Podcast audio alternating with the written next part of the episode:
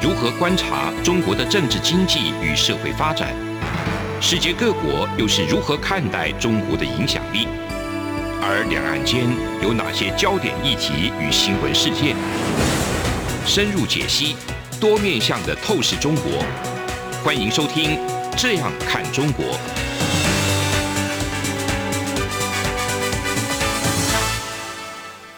各位听众，大家好，这里是中央广播电台台湾之音。我是主持人陈冠廷，你现在收听的节目是这样看中国。今天非常荣幸，我们邀请到李问先生。那李问先生毕业于台湾大学的人类学系，过去曾经在台湾的这个两岸的交流相关的智库机构，还有在我们的台湾的国家安全会议服务过。那他非常关注在我们台湾的外交政策，还有国防战略安全跟两岸关系，是一个非常有才华的伙伴。今天我们倒是没有要谈非常大的这种国际战略的议题，反而是要谈谈妈祖。因为李问其实除了这个学术政治生涯之外，他自己其实也对连江县这个地方有非常深厚的感情。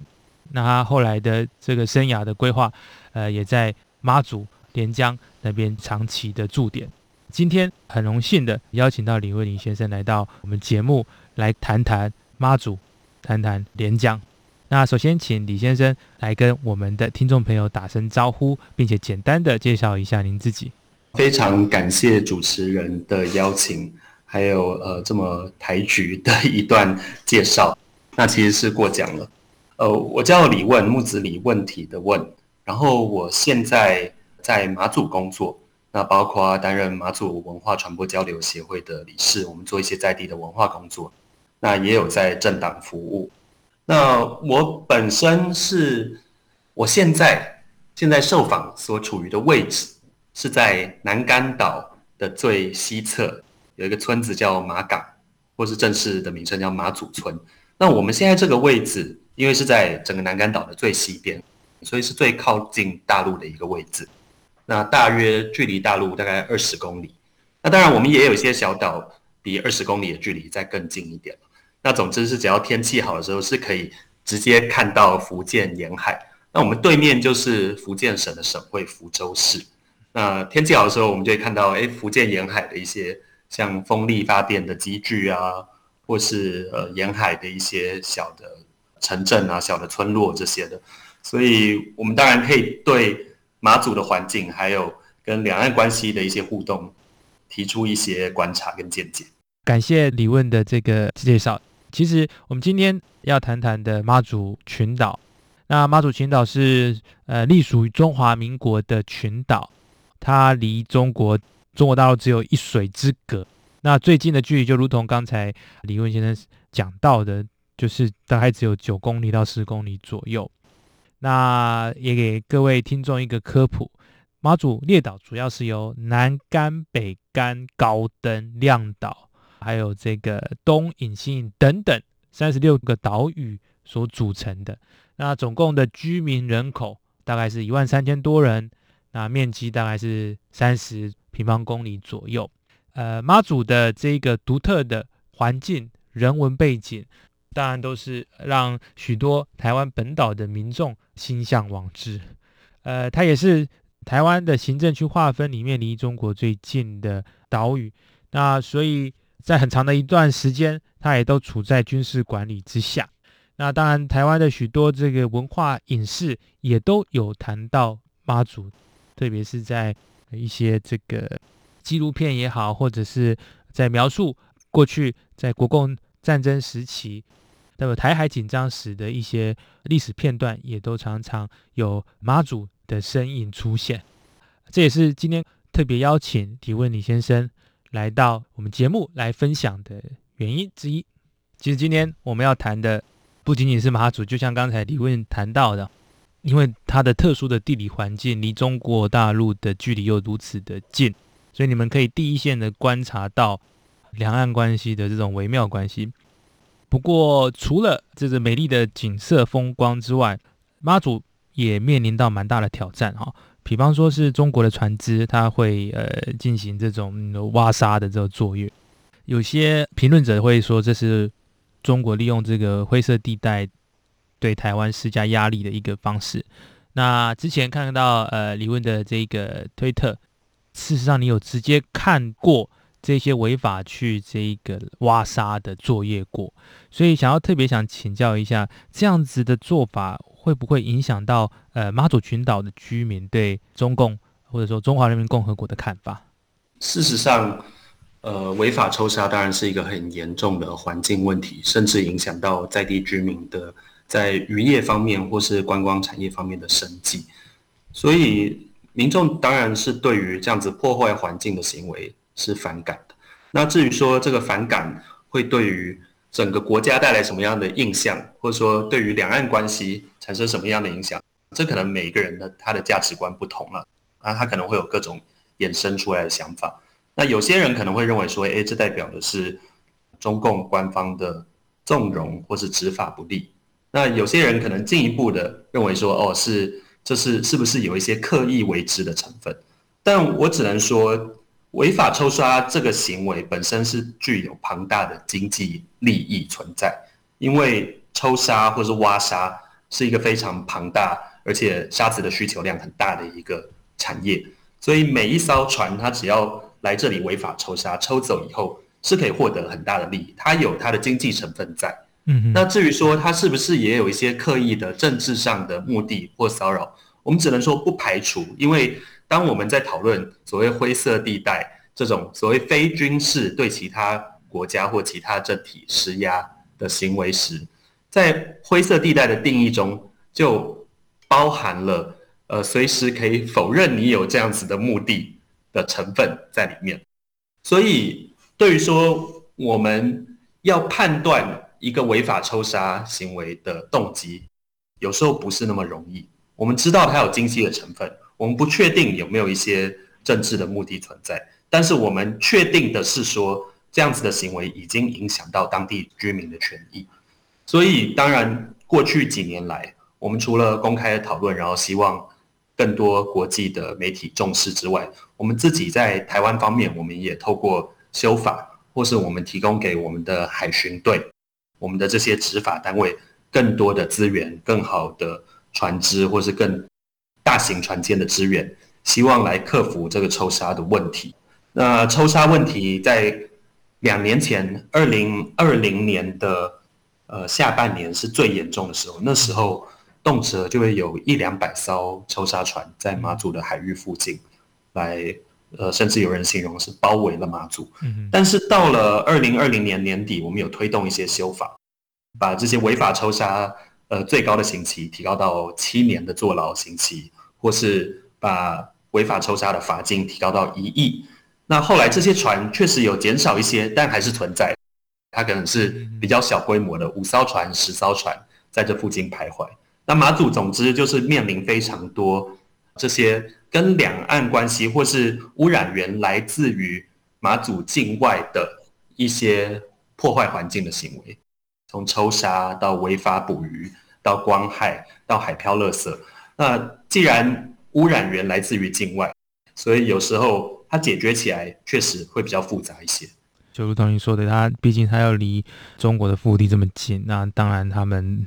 又可以更便捷的去做这些违法的举动。那当然，刚才李问有提到说，这一个马祖群岛的这一个环境，其实马祖群岛也是很重要的一些保护生物啊，或者重要的这些动植物的一个自然栖息地。那从著名的这个生物发光的藻类，那个蓝眼泪，到大凤头燕鸥那些独特的鸟类的避难所。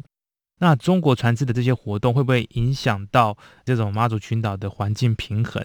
那我们也知道，中国其实在这个气候环境问题，他们自己也面临很多挑战。那他们自己的中国当局会不会在环境保护上面寻求跟台湾可能的合作呢？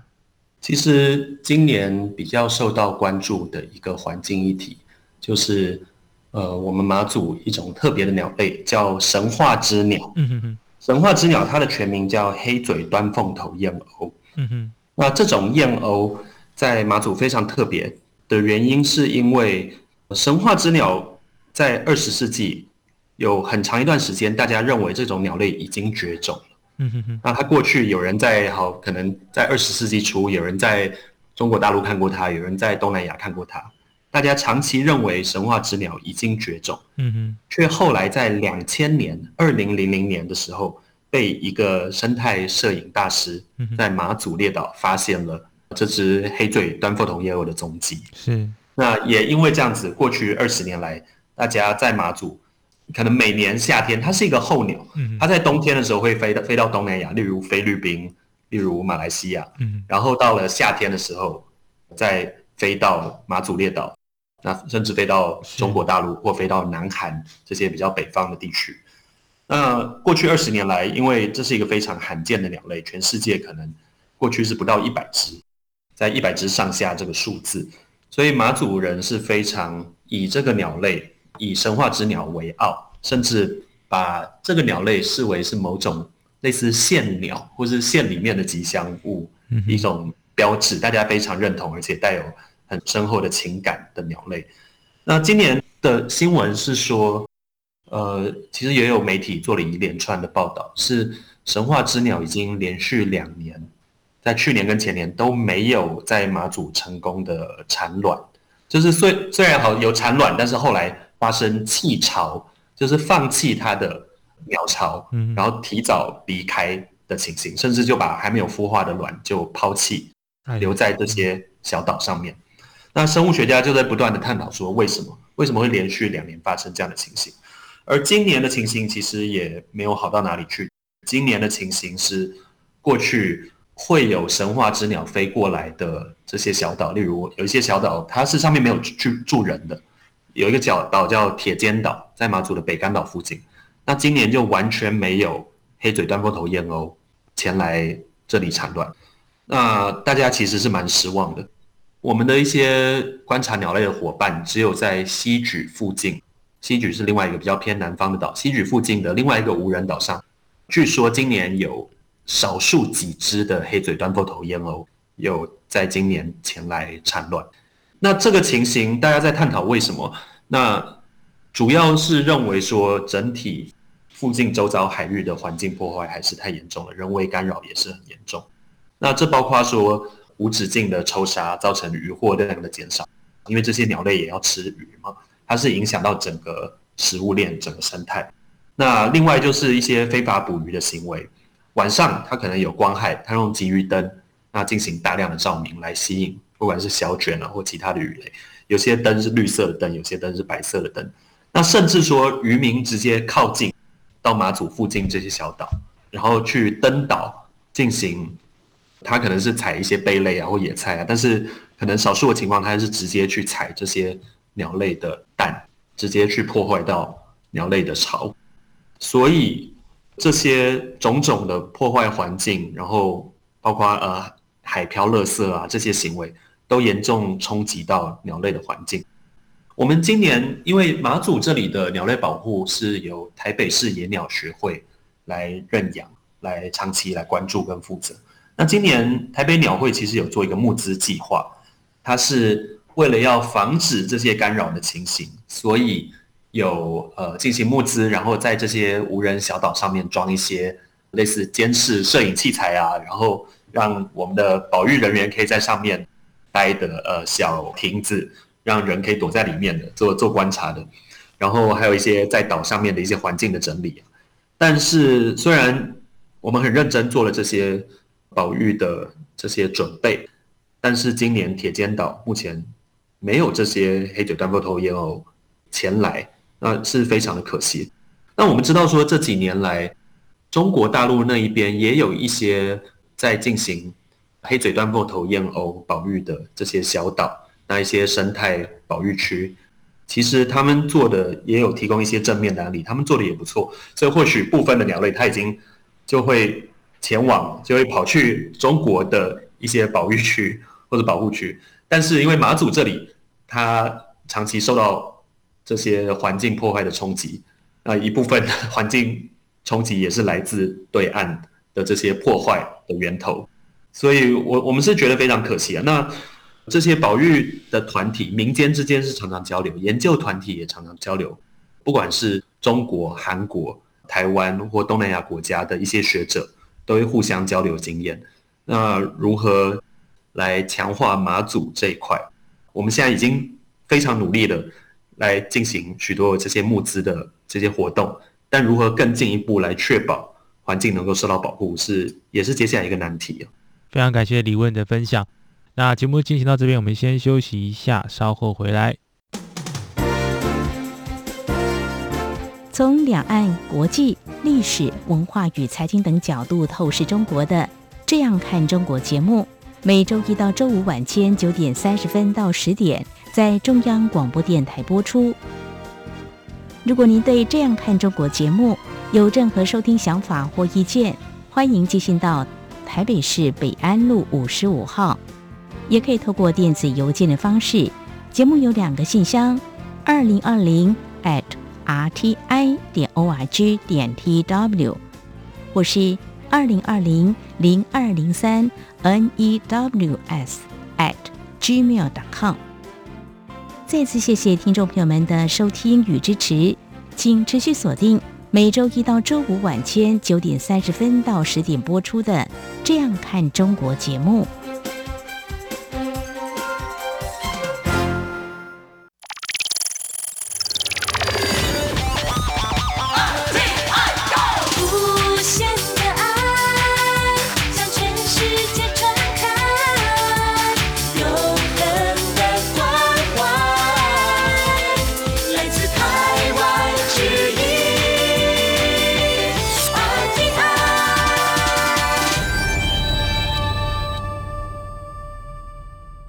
各位听众，大家好，这里是中央广播电台台湾之音，我是主持人陈冠廷。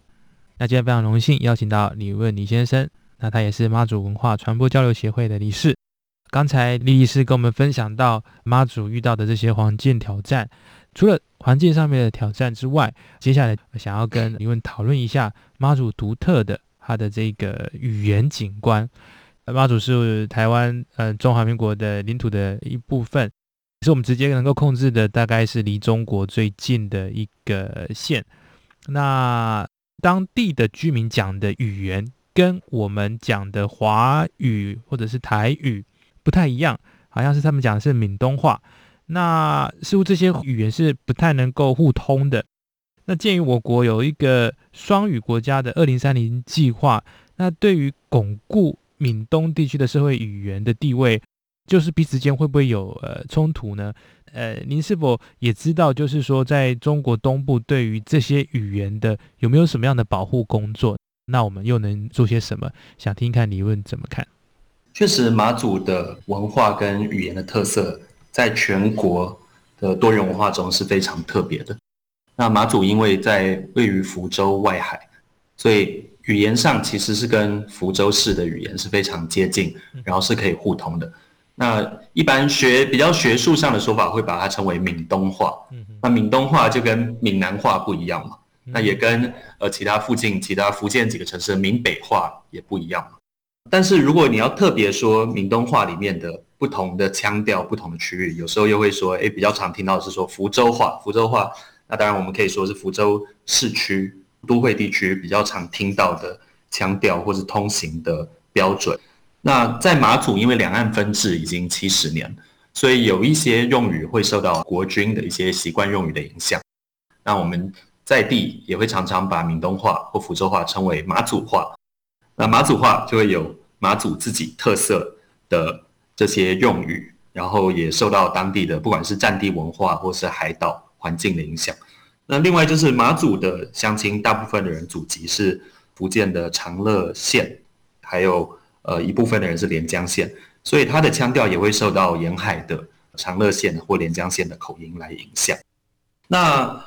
最近几年来，其实台湾的中央政府其实对于这些呃语言的多样性或母语的保存，也是投入了非常多的心血，也是采取非常鼓励的态度。那二零一九年，中央政府由文化部所推动的国家语言发展法。就是正式的宣告说，以国家的资源来投入，来进行这些不同地区的所有本土自然语言的保存。那这就包括了我们传统或许比较熟悉的闽南话、客家话，那也有呃台湾原住民各族的语言，但是也包括了马祖的闽东话，呃，又又叫做马祖话。那这部分也就代表了说，其实例如说，今年九月开始会适用新的一套闽东话母语的教材，就会在马祖来实施。那让这些从小学到国中到高中生，他有更多机会在学校来复习或是来学习呃马祖的母语。那另外就是，如果是人不在马祖的这些呃学生，他也想要学习马祖话的话，或许是家里有渊源呢，或许长辈以前是从马祖搬到台湾其他地方的，那他可以透过视讯啊或其他的课程的资源来学习自己家乡的母语。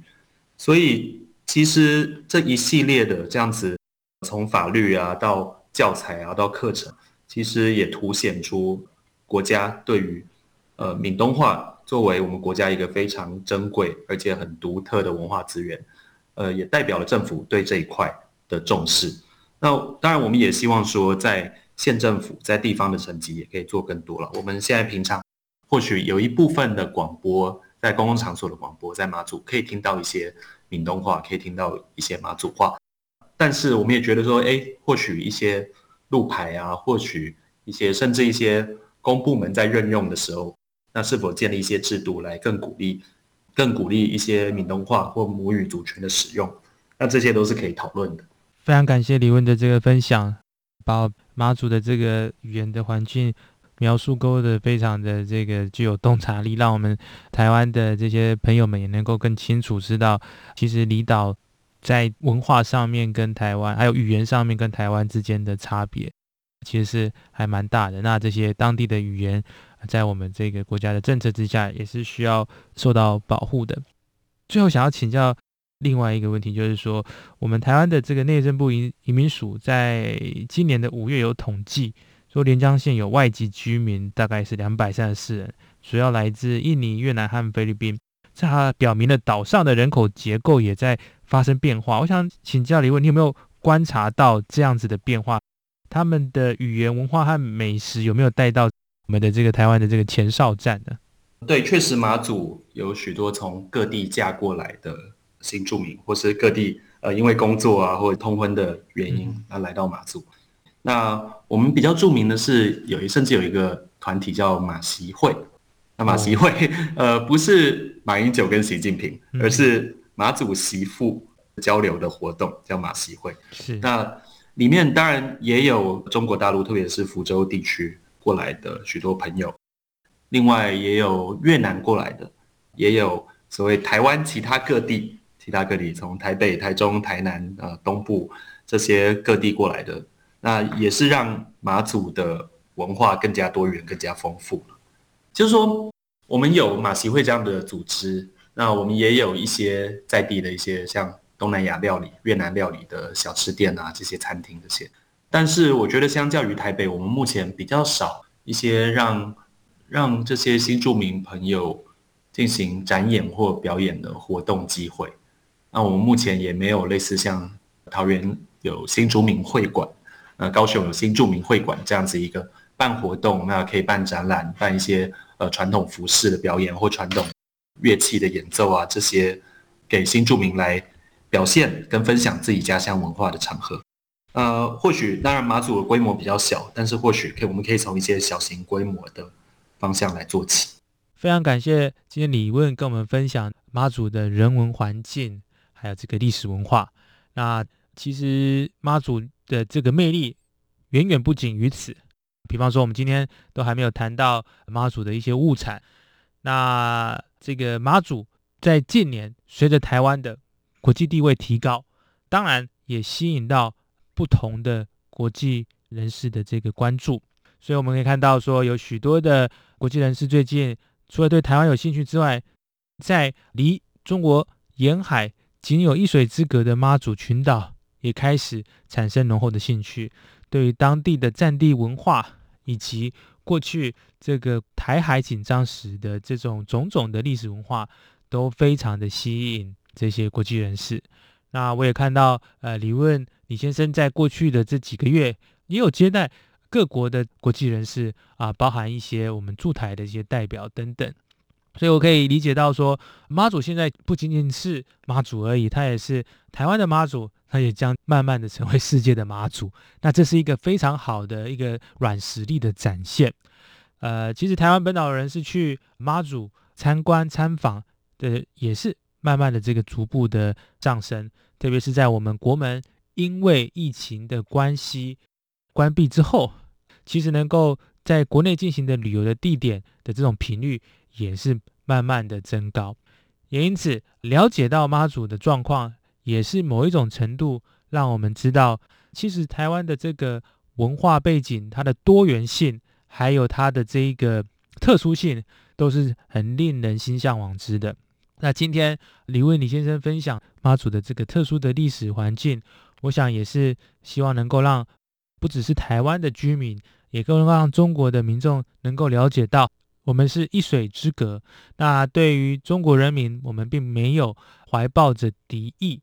我们有遇到挑战，我们有遇到这个政治形态的不同，但是同时，台湾人民也希望中国的所有的民众也能够享受台湾这种对多元文化兼容并蓄，还有尊重包容的这一个部分，对民主自由的国家来说，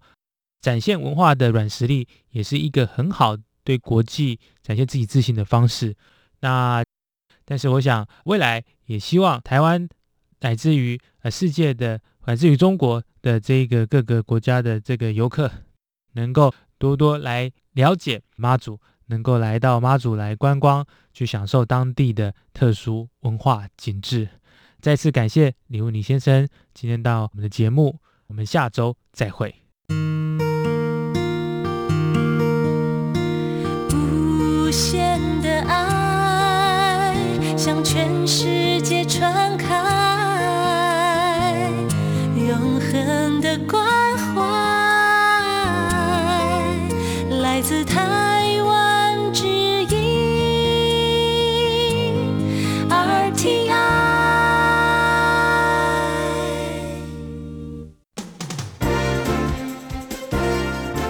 从两岸、国际、历史、文化与财经等角度透视中国的。这样看中国节目，每周一到周五晚间九点三十分到十点，在中央广播电台播出。如果您对这样看中国节目有任何收听想法或意见，欢迎寄信到台北市北安路五十五号，也可以透过电子邮件的方式。节目有两个信箱：二零二零 at rti 点 org 点 tw，或是。二零二零零二零三 news at gmail dot com。再次谢谢听众朋友们的收听与支持，请持续锁定每周一到周五晚间九点三十分到十点播出的《这样看中国》节目。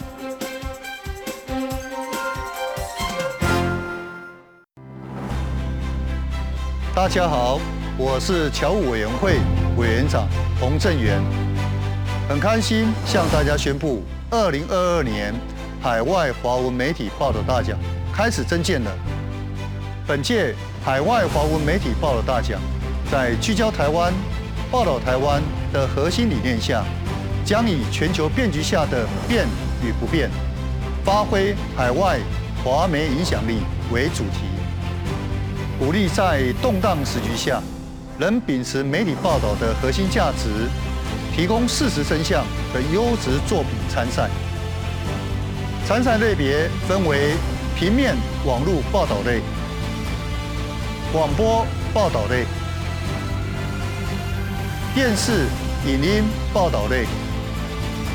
以及侨务电子报新闻报道特别奖。欢迎踊跃报名参加，在全球变局下的变与不变中。一起让世界看见华文媒体的影响力。